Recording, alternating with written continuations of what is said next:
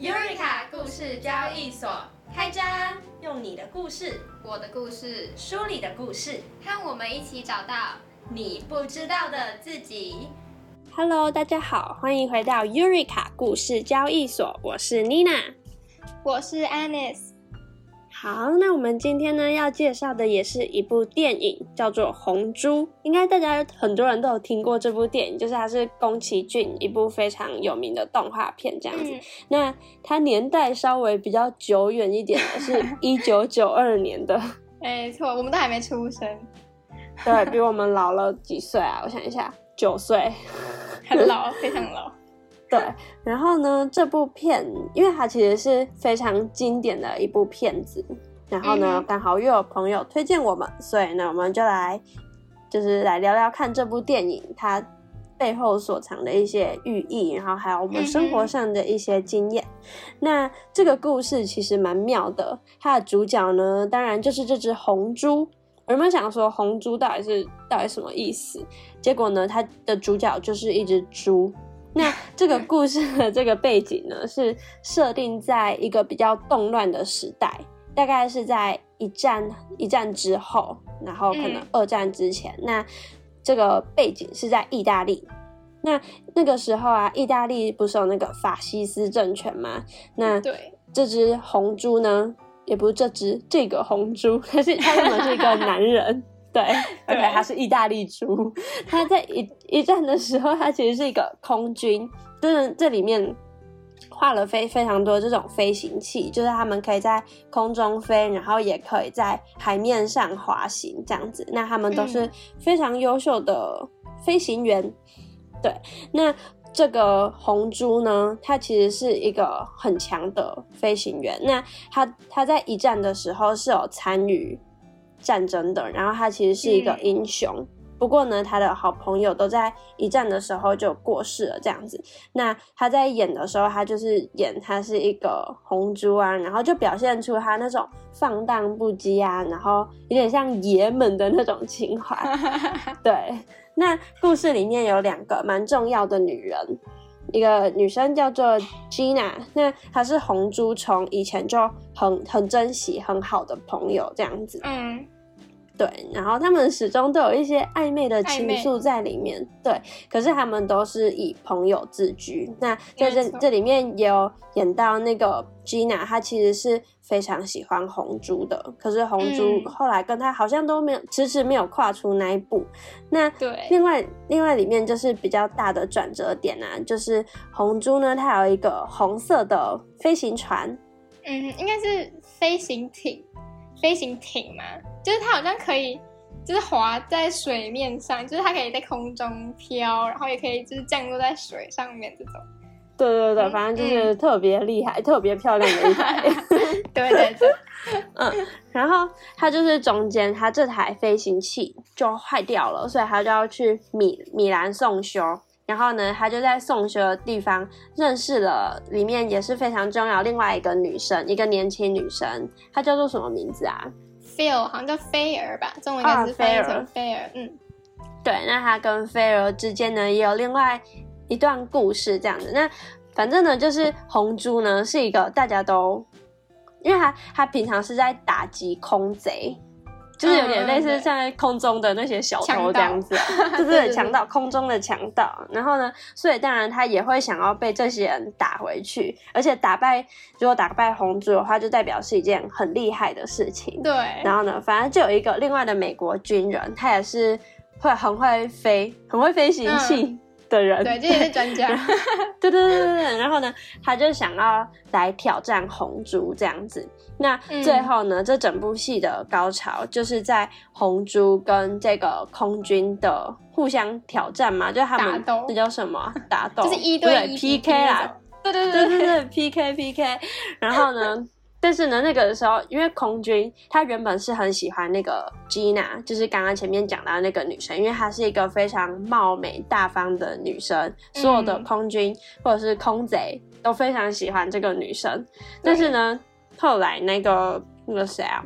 那个美国人。哦，是美对国人，美国人，他就爱上了菲儿。就他，他原本跟 Gina 求婚，求婚不成之后，然后看到 Phil，然后就觉得哦，这个女生很漂亮，然后马上就转向，就想要讨好她。超扯的，而且一秒就是他立刻看到他就立刻说要跟他结婚，对啊，超扯啊可是我觉得，我觉得可能也是因为 Gina 就当面就是就是拒绝他了。Gina 哦，跟那个美国军人说他是喜欢红猪的。对，他说他一直在等他，对阿，但红珠可能自己都不知道，或者是他也不愿意面对。那这个我们可能后面等一下会稍微再提到，为什么红珠会有这样子的个性。嗯然后反正最后呢，菲儿其实后来他也喜欢红珠，他就觉得他的各方面很欣赏他，然后所以应该说红珠呢最后被菲儿。就是他想要保护菲儿啊，因为其实菲儿当然不想要嫁给那个美国人，就是一见面就说爱上他，对。然后反正后来就就是 PK PK 完之后，红猪当然是获胜，为什么呢？因为他是主角，没有啦，不是，反正因为主角乱乱讲，因为好，可是他就比较厉害吧，他就赢了就对了。嗯嗯，他的可能是他的信念，或者是他的技术各种原因，反正他就赢了，所以当然菲儿就嗯不用跟那个美国人结婚，然后最后菲儿就亲了红猪，红猪就变回人了，然后这就是大概就整部戏的一个过程，嗯。对，但是那个戏的最后面，其实他没有很直接的讲说红猪变回人，他是用一种嗯。很隐喻的手法，例如说，因为那个美国军官最后在跟红猪比拼，然后但是吉娜就是后来就把菲儿给载走了，这样，然后嗯哼是电影后面就有演到说那个空军就看。那个红猪脸好像不一样，可是那个电影画面只有拍到他们的下半身，然后还有那啊个美国军官的脸，就是完全看不到红猪正面到底是有没有变回来，但是很、嗯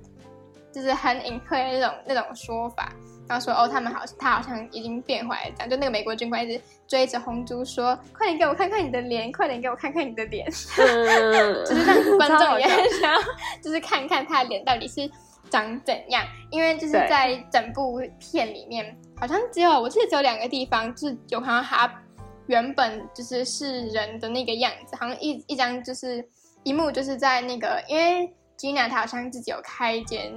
类似酒吧的店。然后所有的嗯空军都很喜欢去那边，就是刚刚有讲到说，所有的空军都非常非常喜欢 Gina，所以他们就也答应他说，在那家店好像什么方圆五十里之内都不会作乱，就是不会抢劫那些。然后，然后就是在那家酒吧里面，就是有 Gina 非常真爱的照片，然后里面就有就是红珠他原本是人的那个样子。然后第二次就是他在就是很坦然的跟菲儿说他自己以前当空军的故事的时候，他就有那么一瞬间，菲儿看到他就是变回人的那个样子。那这就是我们今天想要就是跟大家分享的一个点，就是我们看完整部戏之后，其实我们一开始是没有很懂他到底想要表达什么的，然后可能也是因为嗯这部戏有点像是宫崎骏自己的半自传，所以比较偏向就是中年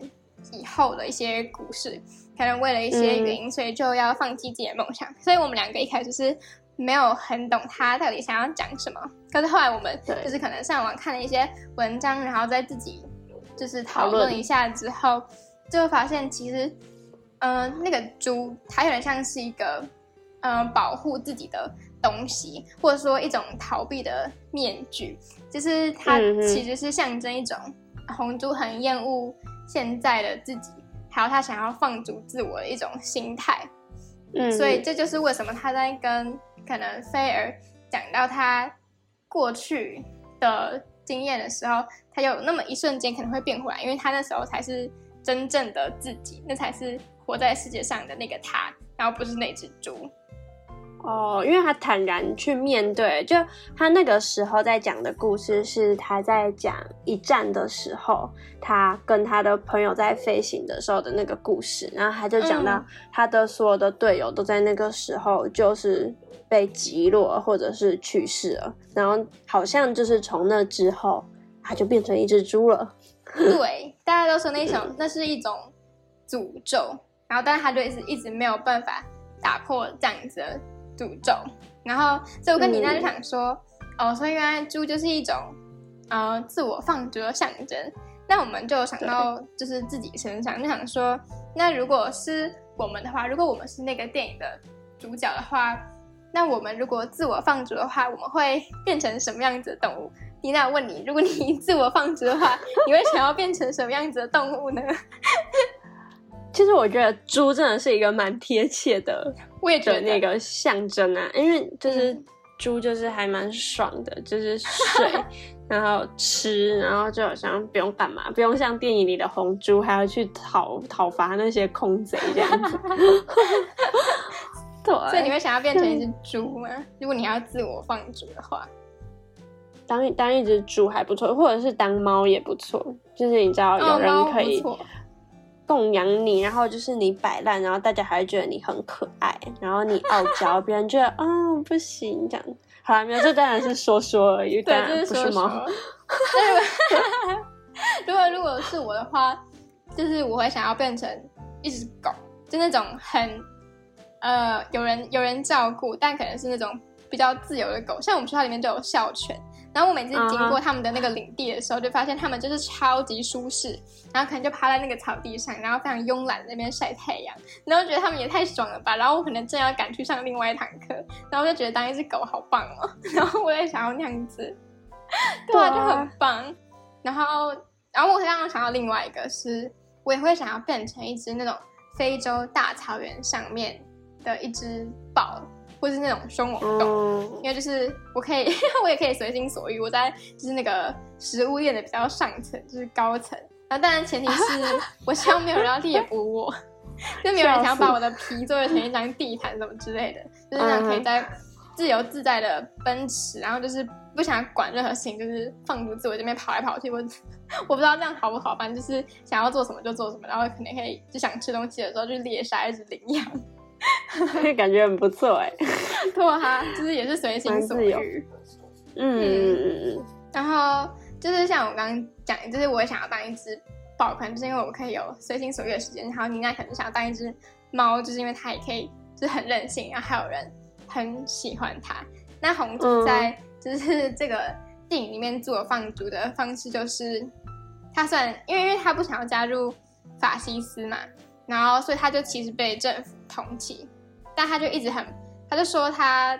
嗯、如果要加入法西斯的话，那他宁愿一直当一只猪，就是你可以看嗯，到有骨气的猪哎。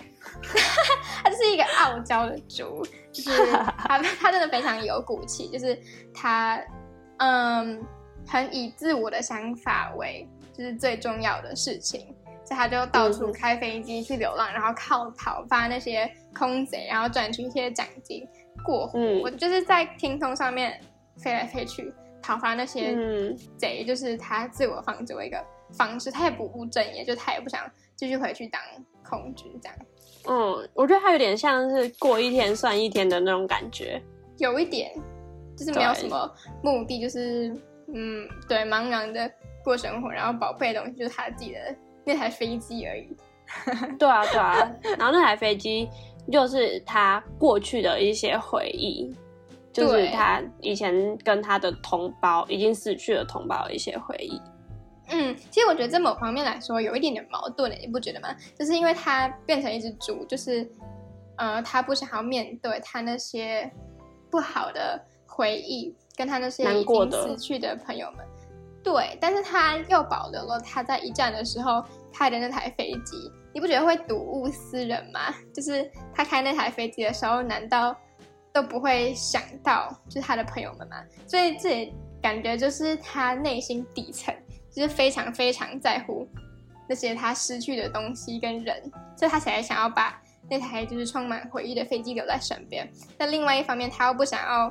真实的去面对，或者让别人发现他的这个痛处或者是弱点，所以他就用猪来就是掩饰自己。嗯，对啊。那我想问看看，就是你有没有在到目前为止，可能大概二十年的人生里面，有没有过这种自我放逐，或者是人生比较低潮的这种经验？我我觉得没有到真的非常严重的自我放逐，就是我自我放逐一段时间之后，就想说，哦不行，我要振作，不然就是 我内心会有感，对不对？对，就是愧疚感，就是很夸张。可是，嗯，其实有时候我也会羡慕像红珠这样，就是 就真的很不管别人的眼光，然后或是也不会在乎自己的那种呃内心对自己的逼迫的感受，就是继续自我放逐。我觉得有时候这样还。还蛮不错的，但是，呃，我我其实不太会常常有这样子的一段时光。当然低潮的时候会有，但自我放逐的时候比较少。我唯一就是想到的一段自我放逐的时间是，呃，我大学大一下的时候，就那时候我在猜，可能是因为我大一上的时候好像接的比较多工作，所以就比较忙。然后到大一下的时候，课业算是差不多多，但是就可能少了一些活动。然后也开始，因为大一上的时候认识超级超级多人，然后可能也修了一些我比较喜欢的课。然后到大一下的时候，就是课我好像没有那么喜欢，然后就没有认识什么新的人，就觉得好像生活变得很无趣。然后可能也就是没有再跟嗯高中同学或以前一些很好的朋友联络，那觉得自己好像有一点点孤单。然后那时候就是我还记得我自我放逐的方式，就是一直一直看剧。就那时候刚好又我们家又有办 Netflix，然后就哦有账号，然后就可以有超级多东西可以看，然后就整天都在看剧，就是可能嗯回宿舍在看剧，早上的时候在看剧，然后可能原本是要去图书馆读书，然后后来也在看剧，无时无刻都在看剧，所以那时候我剧真是进度非常的好，我剧的进度非常好，但是课业或者是其他东西的进度就。非常的糟糕，而且我记得还有一次就是很扯，就是我那时候在，反正就在某个学校里面的某个地方，就我们要读书，然后但我好像是要打开电脑做某件事，还是要查资料，我有点忘记。但反正我打开电脑，然后就开始看 Netflix，然后这个东西都没有动。然后呢，我就因为我好像那时候下午有一个讨论，忘记是几点，可能是三四点之类的。然后我想说好，反正我就快到那时候的时候，我再去。指定的地方就跟大家碰面就好，然后我也没有想说我要准备任何东西，我就一直看，一直看，一直看。然后结果你知道好死不死，那天我的手表坏掉了，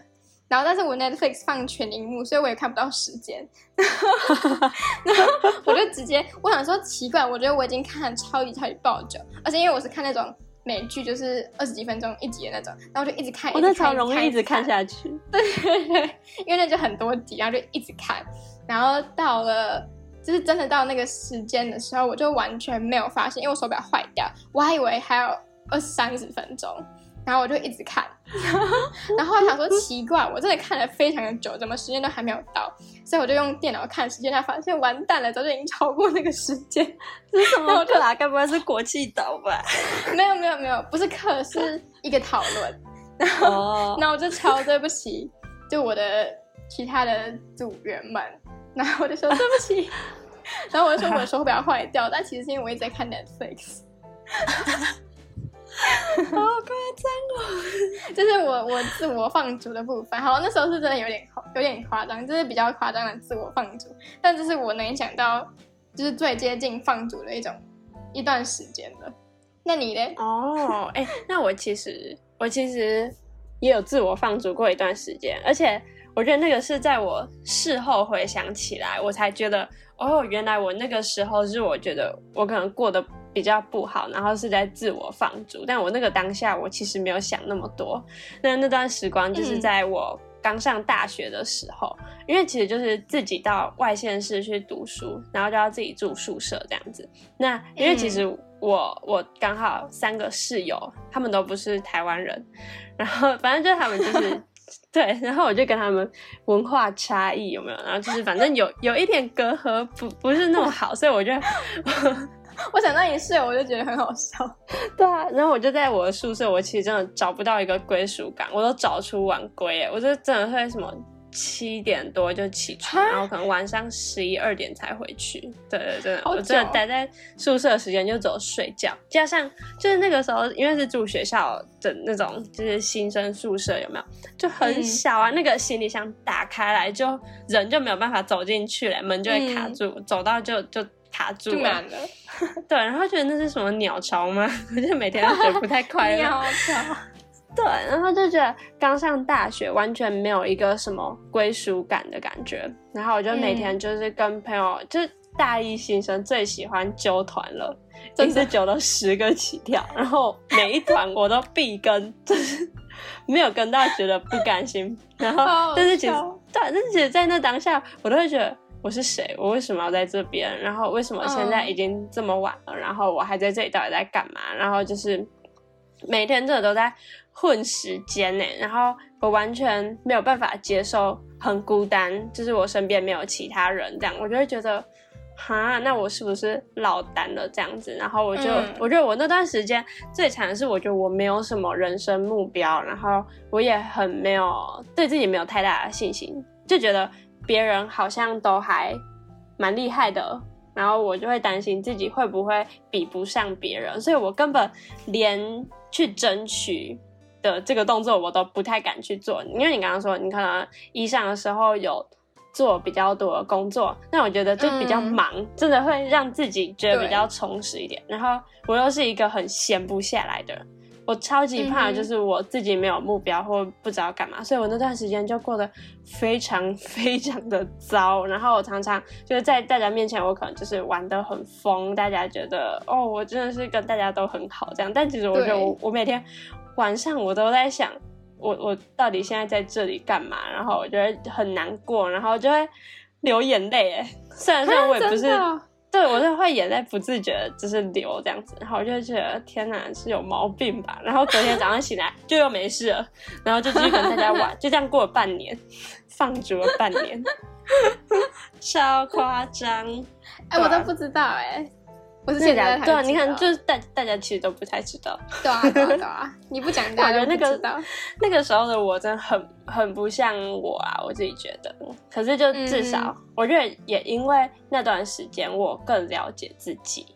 然后我就觉得这跟电影里面其实也有一点点像哎，因为我们后来不是有讲到红猪，他最后就是有有一些时刻，他真的变成了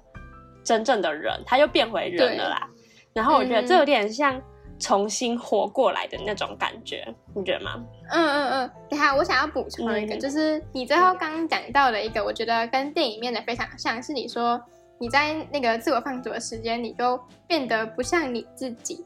就是我觉得这跟电影里面非常非常像，因为其实红猪在那段时间，就是在他是猪的那段时间，他就也不是他原本的自己啊，他应该也知道，那真的超级不像原本的他自己。就不管是外貌还是内心都不太一样，他对。是内心底层还是有原本的那个他，就是有保留他过去的那些回忆，但外表上跟他现在表现出来的那些东西，就真的真的不是他，就是你刚刚讲的，就是完全就是一个非常好的自我放逐的象征，就是你变得很不像你原本的样子。嗯嗯嗯，嗯，对。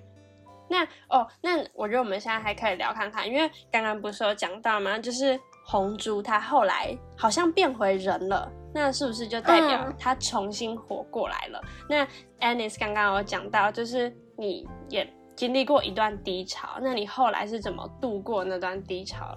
嗯嗯嗯，哦，我觉得我可以分享一下，这个故事蛮有趣的，主要是因为我刚刚不是说到我大一下的时候，就是没有很状况没有很好，但后来。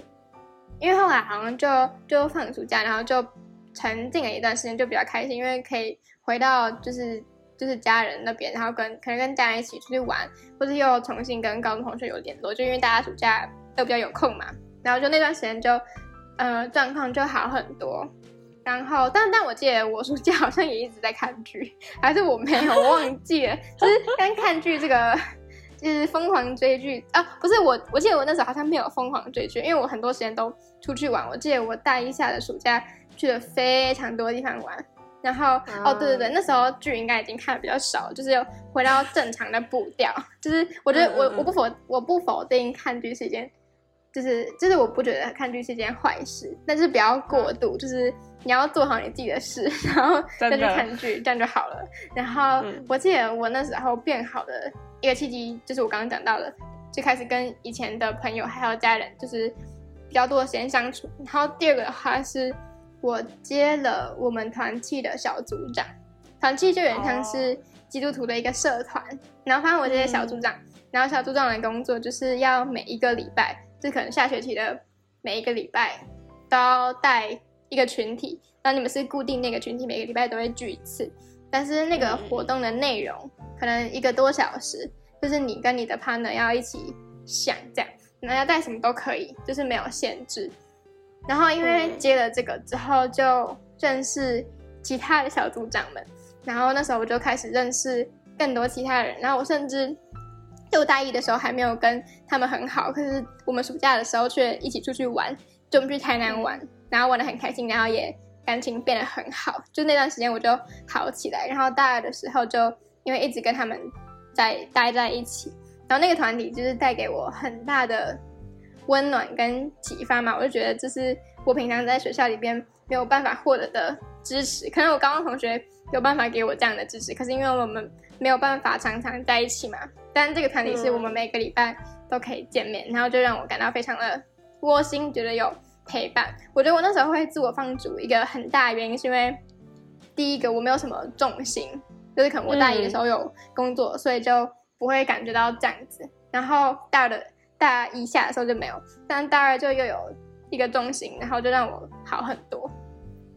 哦哦，我觉得我的情况也跟你有点像，而且还有还有一个感，就从你刚刚那边听起来，就还有归属感也很重要，就是社交。嗯，就是人一定是群居的动物，然后你必须要有自己的一个有归属感的群体会比较好。那我自己后来我面对那些。挫折嘛，就很低潮。我觉得我好起来方式也是因为，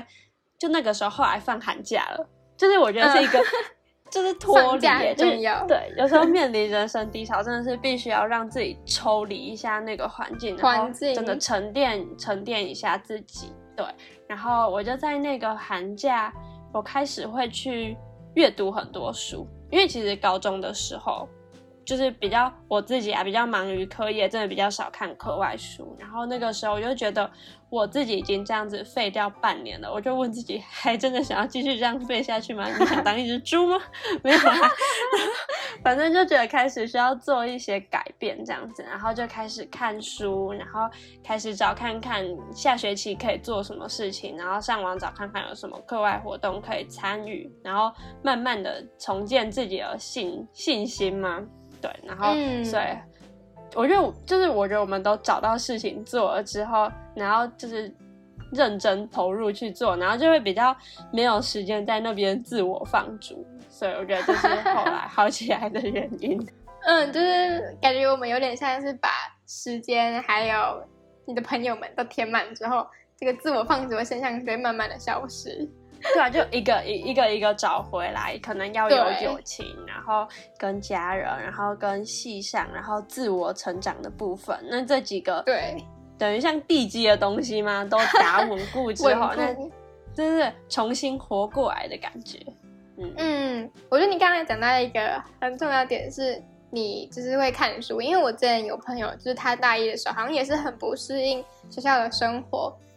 就是大家身上难免都会有一点。调试的时期，然后他那时候也是用看书，然后来缓解他自己内心的这种不安的情绪。他就说他常常会在书里面找到很有共鸣的部分，然后他也很喜欢看电影，就就是有点像是我们的理念嘛，就是故事。你在别人的故事里面，常常会看到跟自己生活经验，或是呃过去发生的一些事情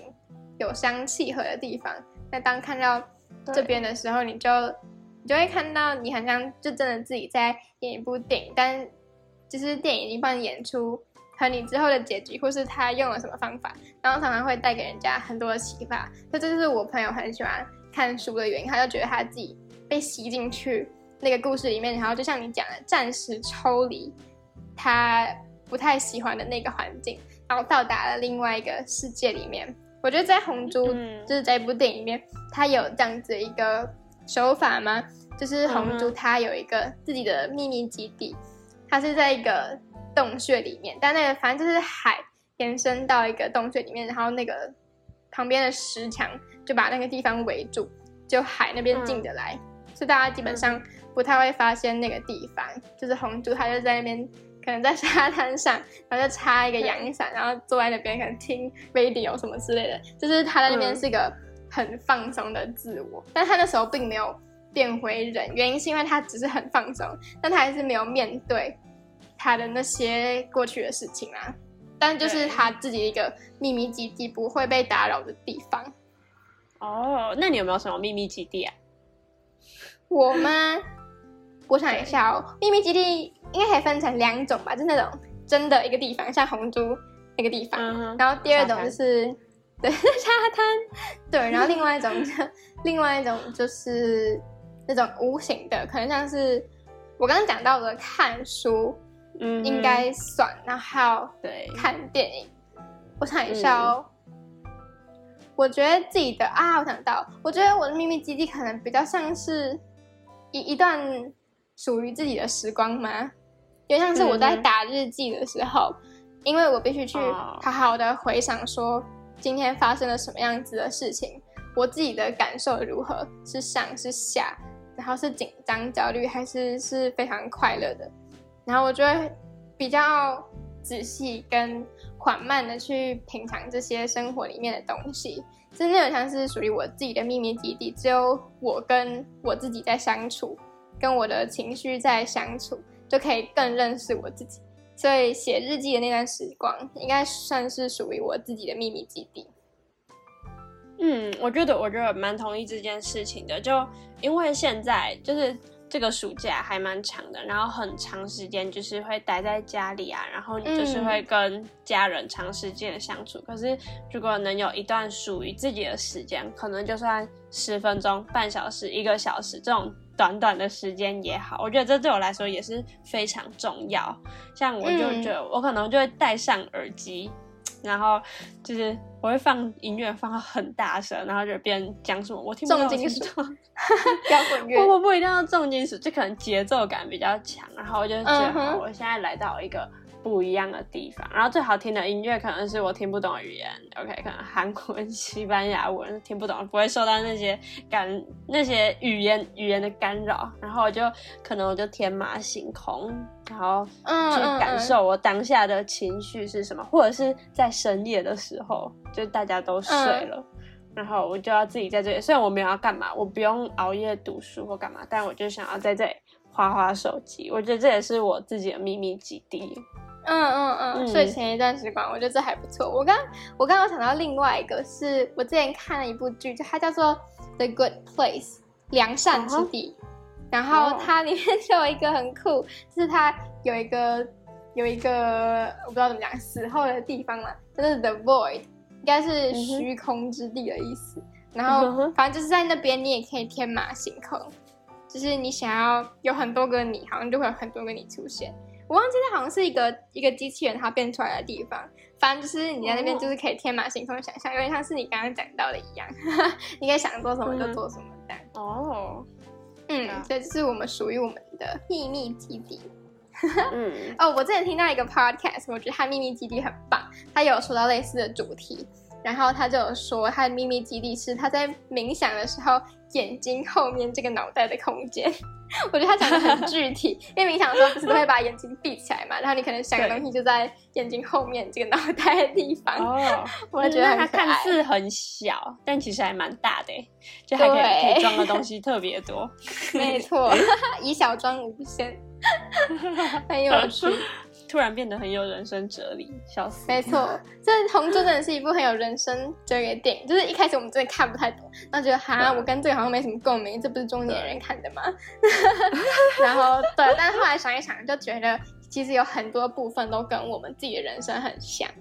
我觉得需要讨论诶，我觉得我们每次透过边聊天边讨论的过程，然后就会挖出更多我们自己以前的一些没有发现的事情，或者是嗯，针对电影更加深入的一些部分。因为刚看完其实没什么感觉。真的真的真的是要讨论才会知道，如果不讨论的话，我完全不会在电影结束之后想到刚刚我们讲到的这些事情。对啊，我觉得这也蛮符合那个故事交易所的这个概念嘛，就是用用一个故事，然后再去探讨换自嗯，更多自己的故事，或者是可能嗯听众们的故事。对，嗯哼，好，那总之呢，嗯，我们都觉得《红猪》是一部蛮不错的电影。如果你有看过的话，那在听我们的这些故事的分享，不知道你有没有更多的共鸣，或者是想到自己更多的人生故事。那如果没有看过的话，也蛮推荐可以去看一看这部电影，因为它其实虽然呢。嗯，没有说太多让你会心跳加速、很紧张的部分，嗯但我觉得他在内心的刻画嘛，就是应该说，他透过这些故事，他是可以让你去联想到很多自己人生的某些时刻的一部电影。嗯真的，对，所以也蛮推荐给大家。嗯嗯，好，那以上就是我们今天的分享。如果想要知道更多详细的内容，可以看我们今天的资讯栏，会有推荐的呃这个电影。那如果喜欢我们的节目，或是对今天的分享有共鸣，欢迎在 Apple Podcast 上面留言，并留下五星评论，给我们支持鼓励。那同样的内容也可以在 Spotify、KKBox 等平台收听。那 Eureka 故事交易所，我们下周见，拜拜